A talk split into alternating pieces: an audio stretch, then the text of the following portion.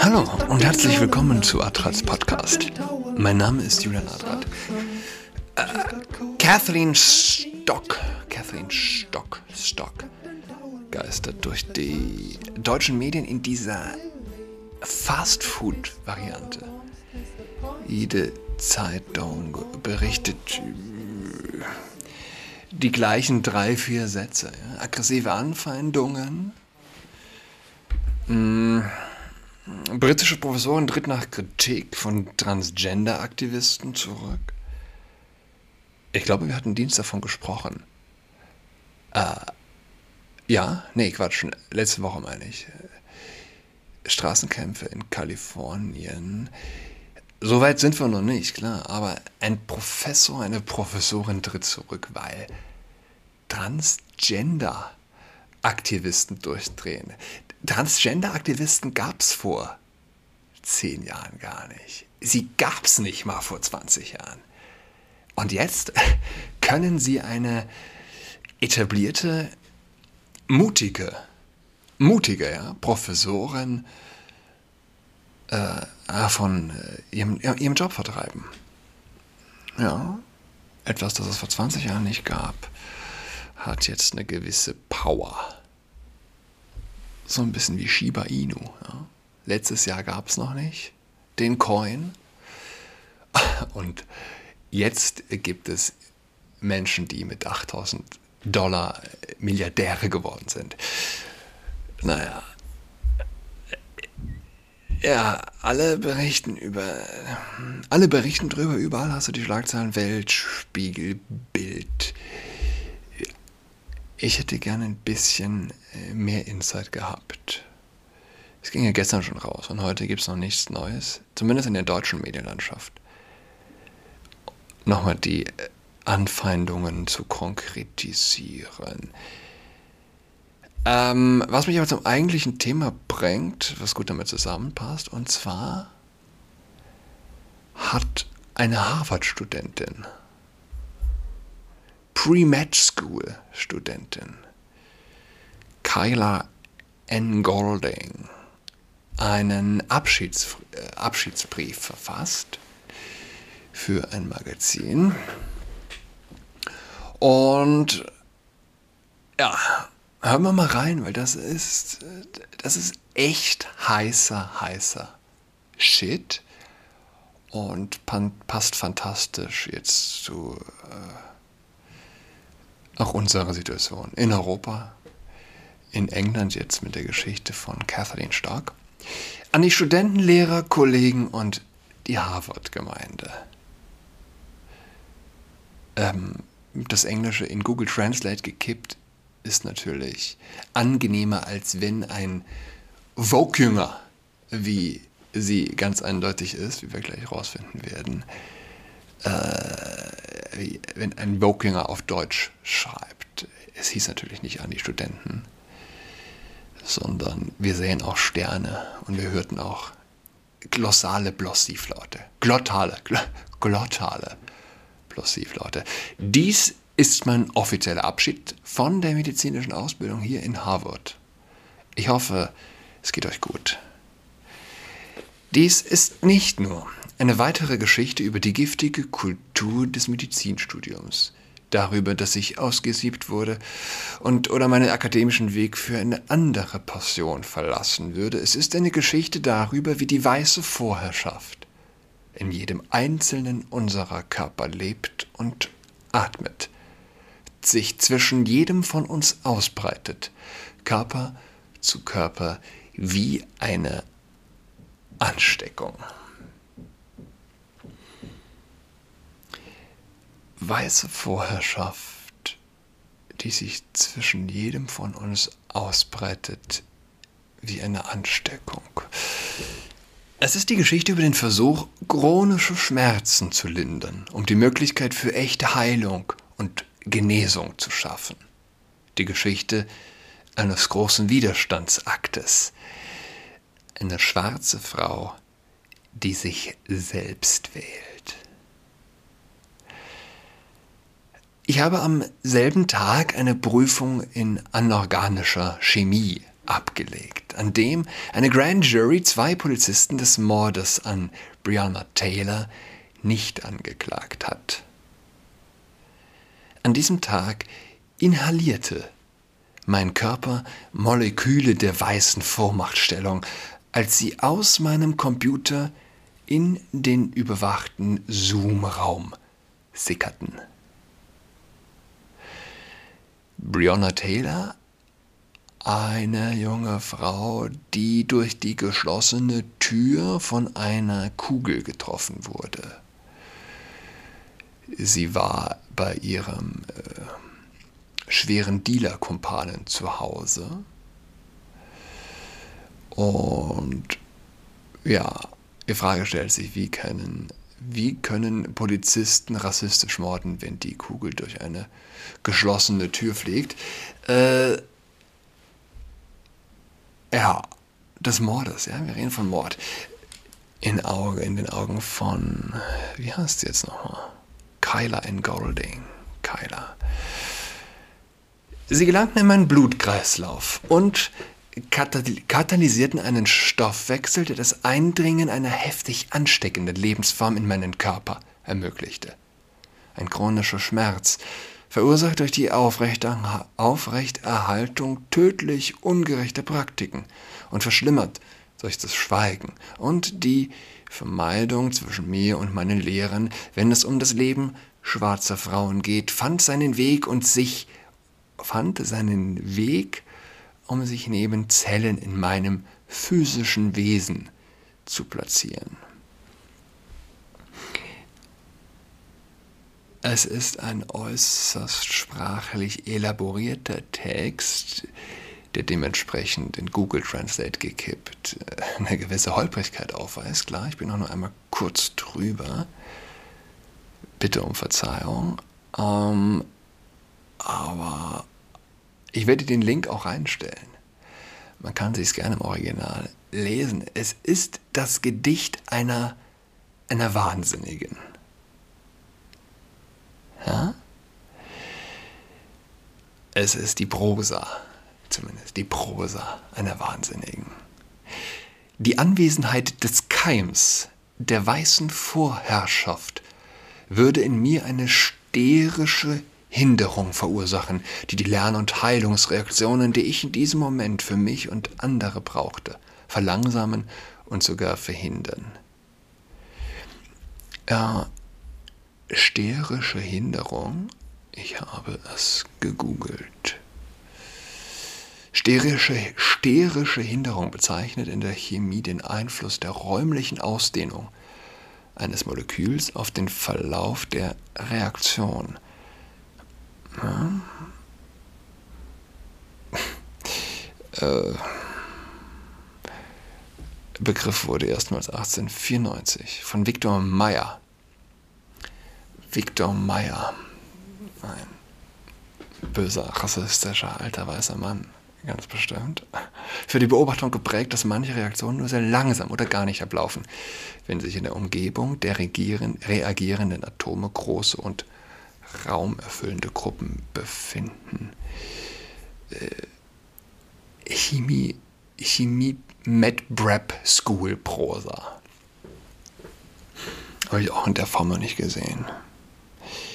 Sterische Hinderung. Die Prüfung begann und ich konnte seitdem weder mental noch emotional in einem naturwissenschaftlichen Unterricht auftauchen. Na, immerhin hat sie können diesen, diesen fantastischen, äh, naturwissenschaftlich angehauchten Text schreiben können.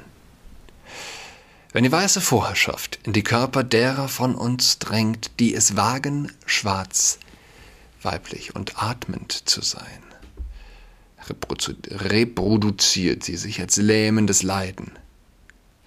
Ähm, die es wagen, schwarz, weiblich und atmend zu sein. Die es wagen. Was meint sie damit? Ja. Sätze wie dieser machen sie intellektuell zumindest zugehörig zu dem Mob der Kathleen Stock. Äh, aus ihrem äh, Professorensitz vertrieben hat. Kathleen Stock äh, hat geschrieben, dass sie über die Jahre ganz schreckliche, also jetzt über ganz schreckliche Jahre hinter sich hatte, ihre Familie und sie. Ähm, schwere Anfeindungen. Was hat sie eigentlich gemacht? Ähm, sie hat gesagt, man kann das biologische Geschlecht nicht einfach so ändern. Ähm, ja. Dies wagen, schwarz, weiblich und atmend zu sein. Ich wage es zu atmen. Reproduziert sie sich als lähmendes Leiden, das uns überall hin begleitet. Physisch, psychisch und spirituell. Man sieht klar den kulthaften, quasi religiösen äh, Anspruch und Charakter, die äh, diese Überzeugungen der Menschen durchdringt. Ja. Die Wochen, die ich damit verbracht hatte, mich auf diese Prüfung vorzubereiten, konnten niemals die Zeit und Energie ausmachen, die ich damit verbracht habe, um Breonna Taylor zu trauern. Die Zeit, die ich damit verbringen würde, Elektronen und Ausgleichsreaktionen zu verstehen, würde niemals den Jahren entsprechen, die ich damit verbracht habe, Menschen zu beobachten, deren Haut mit Melanin wie meine gesättigt war und die deshalb ihr Leben verloren. Von was redet sie? Von was redet sie? Wie viel Schwarze, wie viel unbewaffnete Schwarze werden jedes Jahr in den USA getötet durch Polizei, durch Polizei? Was denkt man, würde der Otto-Normalverbraucher auf der Straße antworten? Und selbst in den USA. 1000, 5000 oder vielleicht auch noch ein paar hundert. Es sind tatsächlich, ich glaube, 18. Äh, verglichen mit den Zahlen. Wie viele unbewaffnete Schwarze durch andere Schwarze sterben, äh, ist äh, ganz traurige Zahlen. Wie viel äh, äh, ja, aber mit Zahlen, Zahlen, Zahlen sind ein schwieriges Thema für den Vogue-Kult.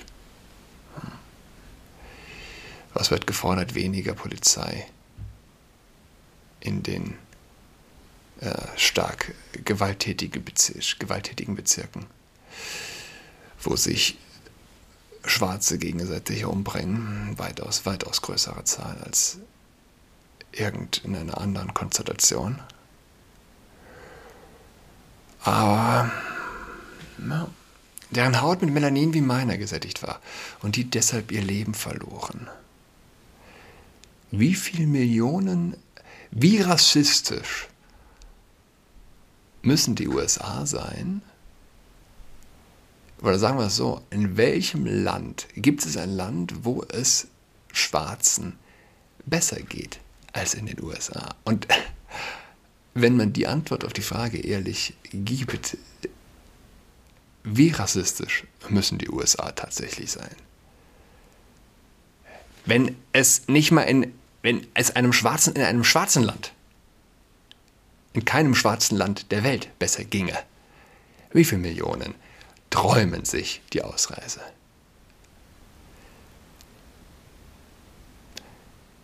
Die Juden haben nicht von einer Reise nach Deutschland geträumt in den 30ern. Oh Gott, es ist so verrückt. Ich hielt Studiensitzungen für mich ab, neben stillen Gebetsrezitationen für die Gerechtigkeit, von der ich wusste, dass sie wahrscheinlich nie kommen würde. Und trotzdem tauchte ich zu meiner Prüfung auf, in all meiner schwarzen Weiblichkeit. Trotz des Kummers, der ignoriert, nicht gesehen und anerkannt wurde. In all meiner schwarzen Weiblichkeit, in all my female blackness, Sick. Sick. Ja, da tönt der, das rassistische Grundelement der Vogue. Ich habe ich hab die Woche Sam Harris in den Podcast reingehört, kurz. Atheist, links. Und selbst den Leuten geht allmählich so ein bisschen die Muffe angesichts den, äh, den Vogue-Leuten. Ja, die Vogue-Leute beschreiben die beiden, er hat dann einen schwarzen Gast, der den äh, Vogue-Kult als quasi, als neue Religion beschreibt in einem neuen Buch, womit er 100% recht hat. Und ja, selbst denen geht langsam die Muffe und sie beschreiben, du kannst nicht mehr mit den Leuten argumentieren, nicht mehr diskutieren. Sie sind nicht mehr zugänglich. Ich hätte es auch nicht können mit einem Nazi äh, äh, diskutieren, der, der für ein KZ zuständig ist. Es wäre nicht möglich gewesen. Ich hätte darum bitten können, diese Prüfung in anorganischer Chemie an einem anderen Tag abzulegen, aber ich hätte meinen Atem anhalten müssen, den ich gleichzeitig gebraucht hätte, um meine Bitte vorzutragen. Ich weiß nicht ganz, ob diese Übersetzung richtig ist. Also Google hat da völligen Quatsch äh, ausgespuckt. Aber es ist zumindest Deutsch. Ich hätte meinen Atem anhalten müssen, den ich gleichzeitig gebraucht hätte, um meine Bitte vorzutragen. Ich hätte mein rassistisches Trauma zur Schau stellen können, um Professoren, Dozenten und ähm, Moment, Präzeptoren? Was ist das denn? Präzeptoren. Hm, was ist das? Was ist das? Ich weiß nicht, was das ist. Whatever. Anzuflehen, die Beerdigung einer schwarzen Frau für eine entschuldigte Abwesenheit zu halten. Aber ich konnte die erschütternde Realität nicht ertragen, dass ich trauerte, während das weiße Amerika es nicht tat. In den kommenden Monaten schickten mich die Symptome der Infektion mit der weißen Vorherrschaft die von Professor zu Schüler, von Gleichaltrigen zu Gleichaltrigen, von Pädagogen zu Lernenden übertragen wurde, im akademischen Bereich der Medizin in einen anhaltenden Kampf mit wiederkehrenden Schmerzen, während ich versuchte zu kämpfen und gleichzeitig zu überleben. Ich war immer präsent, wie, es, wie ich es am Tag der ersten Prüfung gewesen bin, denn ich tat, denn das ist es, was gute Medizinstudenten tun. Darüber hinaus ist es das, was schwarze Frauen für alle und alles tun sollen, sogar auf unsere eigenen Kosten. What's she talking about? Aus Angst vor dem, was passieren würde, wenn ich nicht weitermachte, wessen Leben ich nicht retten würde, wem ich einen schlechten Dienst erweisen würde, entschied ich mich immer wieder, ein Leiden zu ertragen, das mir nicht diente, da Müdigkeit und Trauma in meinem Körper widerhalten. Howard. Ja. Mir war nicht klar, dass der radikalste Akt des Widerstandes darin bestand, mein Wohlbefinden und meine Gesundheit zu wählen. Hm? 13 Monate, zwei Biologiekurse, ein Kurs in anorganischer Chemie und ein halber Kurs in anorganischer Chemie. Später taucht der Keim der weißen Vorherrschaft immer noch in meinem Körper auf wenn ich den Hörsaal des Science Center C und dessen Zoom-Äquivalent betrete, zwischen meinen Antworten auf jede gestellte Aufgabe und auf der Spitze meines Bleistifts bei jeder Prüfung stehen die physischen und psychischen Wunden, die meine qualvollen Schmerzen markieren, der sich Schmerz markieren, der sich durch meinen Körper ausbreitet, mein Gehirn aufwühlt und den Muskel verkrampft, der mein Herz ist aber nicht mehr. Ich habe einen Weg hin zu Gerechtigkeit und Heilung gewählt, der in Selbstliebe und Erhaltung wurzelt. Selbstliebe. Ersetzt es mit Narzissmus. Und äh, aber das ist nur meine, nur meine Sicht auf die Dinge. Für schwarze Frauen ist Selbstfürsorge, Selbstfürsorge ein Akt der Befreiung. Es stört Machtsysteme, sogar an Orten wie Harvard, die ein Interesse an Patriarchat und institutionalisiertem Rassismus haben. Das muss man halt echt, echt auf der Zunge zergehen lassen.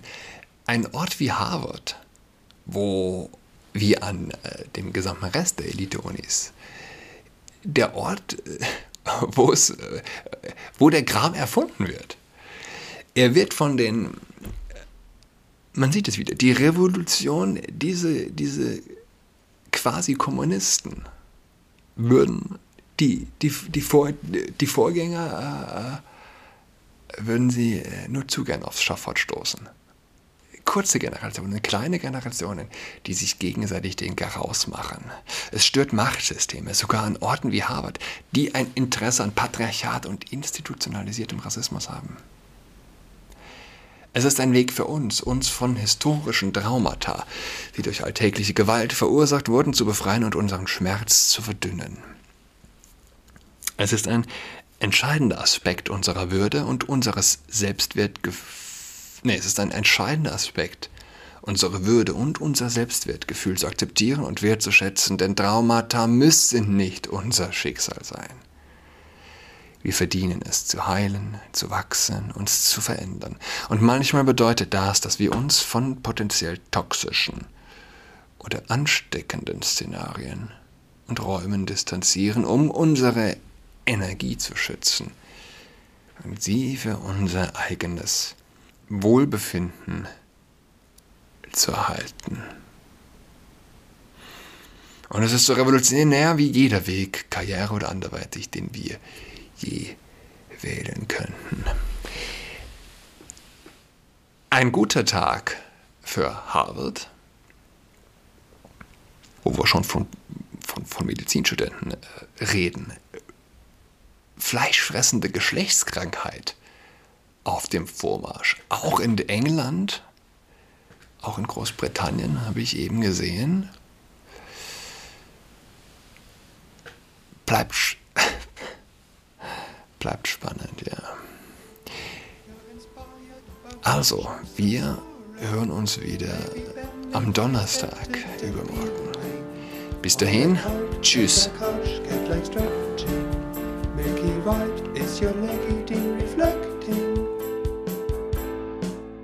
She's got COVID-19, she's tucked in all alone. She is tucked in toweling with her socks on. She's got COVID-19, she's tucked in all alone. She's is tucked and toweling with her socks on.